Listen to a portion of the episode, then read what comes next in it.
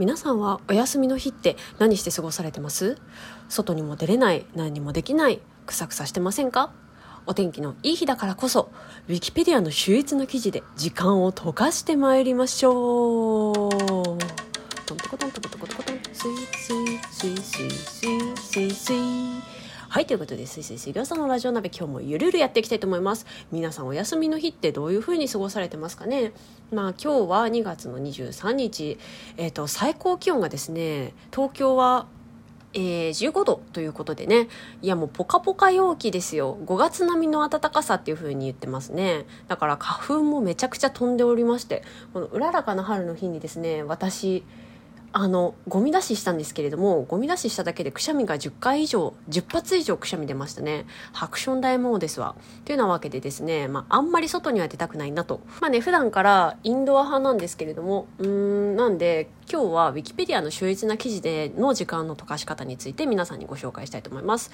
えっと、概要欄にウィキペディアの秀逸な記事のリンクを貼っておきますので、よかったら覗いてみてくださいね。えっと、皆さんウィキペディアってどんなイメージをお持ちですかね？突然なんですけれども。多分、分信用ならないが一番に来ると思うんですよ。だって誰でも書けちゃうじゃないですか。あの、過失や削除もめちゃくちゃ簡単なんですよ。だから誰も突っ込まないでほっとかれちゃったら嘘が蔓延しちゃうかもしれないんですよね。だから大学教員なんかは論文を書くときにウィキペディアからは引用するんじゃないぞと口を酸っぱくして指導するわけですよ。ただそんなウィキペディアにも秀逸な記事ってあるんですよ。皆さんご存知ですか？えっと、ウィキペディアの秀逸な記事の記事から引用させていただきますけれども、現在ウィキペディア日本語版全体で125万3728本の記事があり、そのうち92本の記事括弧0.007%が秀逸な記事に選ばれています。ねえ0.007%ですよ。あの125万の記事の中のたった0.007%の秀逸な記事がぜん読んでみたくないですか？えであの秀逸な記事の選考基準もその概要欄のリンク内にまとめられているんですけれども、えー、全部で7つですねでも結構うーん、厳しいですね。めちゃくちゃ厳しいですね。厳しいからこその0.007%しか秀逸な記事に選ばれていないんだと思っております。ではですね、そんな秀逸な記事の読んでみた中で、私がめちゃすげえって思った5本を、えっと、紹介したいなと思っておりますので、早速行ってみましょうか。第1弾。でれ、0.99999。あ、今、ハニーがくしゃみしたよ。0.99999。ですねこれ数学なんですよでねしょっぱななんて書いてあるかっていうと数学 数学における循環受信小数0.99999は1と同じ数はっきり言い切ってんですよおん？と思って。マジで証拠見せてよって思った方見てくださいよ。そう思った方はねぜひ読んでほしい。もうあの手この手で1と同じ数ですって言い切ってますので。だからねこう数学が得意な方はどういう証明法があるかなっていうのを一回ずずらっとこうあの頭の中にこう思い浮かべたりだとかあとはどんだけあるかなっていうのをあの何個かあの証明した上で答え合わせ的に見ても面白いかもしれませんね。だからまあこれをきっかけに数学って面白いかもって思えるようになるかもしれないですね。うん、あの証明の方法って一つだけじゃなくていろんな方法であの手この手で0.9999999は1と同じですっていうふうに言い切ってるのでいやもうすごい。いや火の打ちどころがないなって思いましたね。あの内容わかるかはさておきね。うん。ってなわけで結構面白いなと感じました。では次いきます。2番目。デリ地方病かっこ日本充血吸中症。もう一回読みますね。地方病かっこ日本充血吸中症。これねすごいんですよ。下手なミステリー小説より面白いですよ。なんでかっていうとインターネットミームの中にウィキペディア三大文学ってあるんですよ。ウィキペディア三大文学って文学って何って。えそのうちの一つにこの地方病かっこ日本充血吸中症という記事が選ばれています。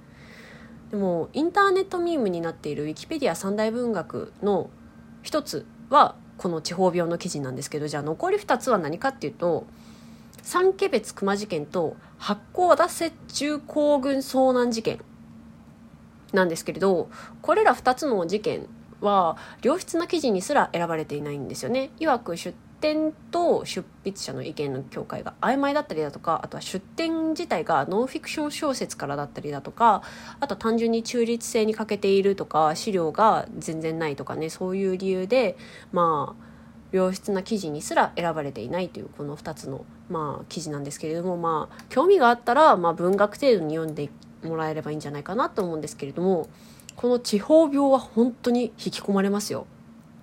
本当に面白いです。この文学と言われている理由をぜひその目で確かめていただきたいなと思っております。あのウィキペディア三大文学の中で唯一秀逸な記事に選ばれている地方病かっこ日本上血吸中症の記事ぜひとも読んでいただければなと思っております。はいでは次行ってみましょう。3番目ってれハンセン病。あのねハンセン病って何？って思った人は絶対に読んでほしいですね。うんと、例を出すと「もののけ姫」のタタラバあるじゃないですか。あのタタラバの奥に包帯ぐるぐる巻きの人っていたと思うんですよ。銃作ってるみたいな人たちね。あれがハンセン病患者だったとされてるんですよ。あの包帯ぐるぐる巻きの方々がねハンセン病患者だったとされています。で今ハンセン病について医学的に確立されている知見は3つありまして。1つ目ハンセン病は遺伝しない。2つ目ハンセン病は伝染病ではあるがその感染力は弱く感染してもごく稀にしか発症しない。3番目たとえ発症しても初期の状態であれば経口の特効薬かつ通院通院治療によって完治できる。ああ今日カミカミだ。ってな感じなんでこれら3つが医学的に確立されているんですけれども、まあ、感染性の問題や差別隔離の問題などが、まあ、世界各地で起きて起きていたわけですねもう世界中にハンセン病ってまあありましてその世界各地でいろんな差別だとかあの隔離だとかそういった人権的な問題が発生していましたと。で世界中で起きていた差別とその世界のハンセン病対策ん？世界のハンセン病政策と日本の対応についていや読んでみてみたらめちゃくちゃ学びの多いいや差別の歴史について学べるっていうとても有意義な記事ですね。うんっていう感じですね。では次行ってみましょう。4番目。デレ蜂蜜。こんなことわざがイギリスにはあります。蜂蜜の歴史は人類の歴史。かっこよくないですか？でね蜂蜜は人類が初めて使用した甘味料って言われてるんですよね。イングランド南部かな？には紀元前2500年頃に壺型の時に蜂蜜が入れていた痕跡が発見されてるんですよ。紀元前2500年ってどんだけ古くから使ってんだよ蜂蜜ってねだからこの記事読んだら料理で蜂蜜使ってみようって思いますねあとは蜂蜜の強さについても語られてます。えっとね、蜂蜜の殺菌能力強すぎワロだってなりますよ。読んだら。えっとね、ちょっと3つ挙げると、チフス菌は48時間以内に、バラチフス菌は24時間以内に、赤痢菌は10時間で死滅します。ん？って感じですよね。強って。いやでも、でも強いからってもちろん乳児ボツリヌス症の話とかもちゃんと載ってますよ。煮沸してもダメですからね、ボツリヌス菌って。2017年にも乳児ボツリヌス症で亡くなった赤ちゃんがいますっていうのも触れられてますし、うん、だからちゃんとまあ中立性というか保たれてるんじゃないかなっていう思えるそんな記事でございますなお私が一緒に住んでるパートナーのことをハニーと言っておりますがそれとは全く関係ございません念のためはいでは最後いってみましょう。5番目。デレ三里塚闘争。これは失敗から学びたい人におすすめですね。日本を代表する公共事業の失敗事例なんですよ。三里塚闘争って。何かっていうと今でこそこう成田空港って日本の表玄関じゃないですか。この三里塚闘争って成田空港の設立をめぐって行われた戦われた。一連の流れなんですけれども、まあ、本当に成田空港って多くの犠牲の上に作られておりまして政府派と反対派共に死者が出てるんですよ。いや成田空港を作るのに死者が出てるって初めて知りましたよ私。でね公共事業の合言葉がこの三里塚闘争の後にこんなのが作られてるんですね。成田のようにならないようにしよう。どんだけすごかったのっていうでねあとはその開発の反対派側の戦い方もこの三里塚闘争から学ぶことが多くてですねこう実力闘争から住民投票などに戦い方を変える転機になったと言われています。この三里塚闘争のおかげであの住民投票などに戦い方が変わったっていうことですね。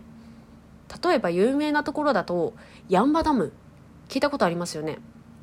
ヤンバダムで反対運動をしていた住民の方々も成田シンポジウムを勉強しに訪れたんですよ。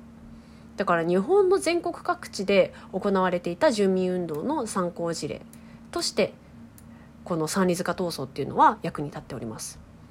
あとはもう日本を飛び越えて世界でも公共事業の失敗事例として大きな注目を浴びてて具体的には西ドイツのミュンヘンでの空港建設ですね。まだ西ドイツの時代ですよだから。えーと、成田空港問題について徹底した研究分析が重ねられてミュンヘンの空港は建設されたそうです。へえと思って。まああとはですね、まあ、こんなだからあのー、歴史館が設立されておりまして成田空港空と大地の歴史館っていうのが成田空港内に設立されております。でこちらでこの歴史館で闘争の歴史を伝えております。でこの歴史館は研修にも使われておりましてどんな研修に使われているかっていうと例えば国家公務員の総合職の初任者研修であったりだとか成田空港会社の新入社員の研修に使われております。なるほどねって感じですよね。ここにもぜひ行ってみたいなって思いました。まあね今コロナのまあいろいろでね、まあ、ワクチン打たれてるとはいえこう外に出てアクティブに動くっていうのはできないんですけれどもこうやって秀逸な記事を読みながらいろいろなものに思いを馳せて知識を蓄えていくっていうのもめちゃくちゃありなんじゃないかなと思います。本当ね上質なサスペンスとかを読んでる気分になれるんで本当にこの秀逸な記事おすすめです。読み物としてのウィキペディアぜひお試しいただければと思います。それでは今日はこの辺で。皆さん良い週末を、ん？良い休日をお過ごしください。週末はまだ早いですね。失礼いたしました。それじゃあ皆さん、さよなら。